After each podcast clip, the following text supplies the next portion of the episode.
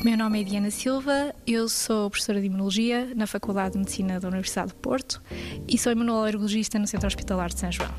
Este projeto visa avaliar o impacto que é baseado em componentes moleculares de halogénios, pequenas eh, frações de halogénios, na eficácia da imunoterapia com estes halogénios, ou seja, aquilo que vulgarmente a população conhece como as chamadas vacinas antialérgicas.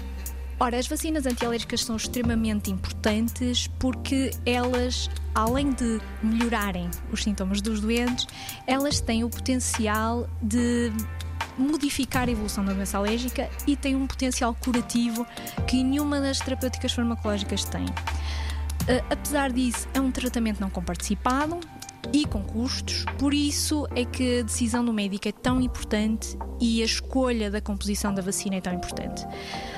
Este é um ensaio clínico, que é um ensaio clínico uh, pragmático, que vai aleatorizar essencialmente a decisão do médico. Ele pode ser baseado no diagnóstico habitual ou ser associado ao diagnóstico com a utilização destes componentes moleculares. E com este estudo, nós podemos ter base para, por um lado, ter uma resposta mais individualizada e, por outro, permite-nos melhorar a nossa prática clínica para um uso racional destes novos métodos diagnósticos no tratamento das doenças alérgicas e na otimização do tratamento das vacinas antialérgicas. 90 Segundos de Ciência é uma produção conjunta Antena 1, ITQB e FCSH da Universidade Nova de Lisboa, com o apoio da Fundação para a Ciência e a Tecnologia.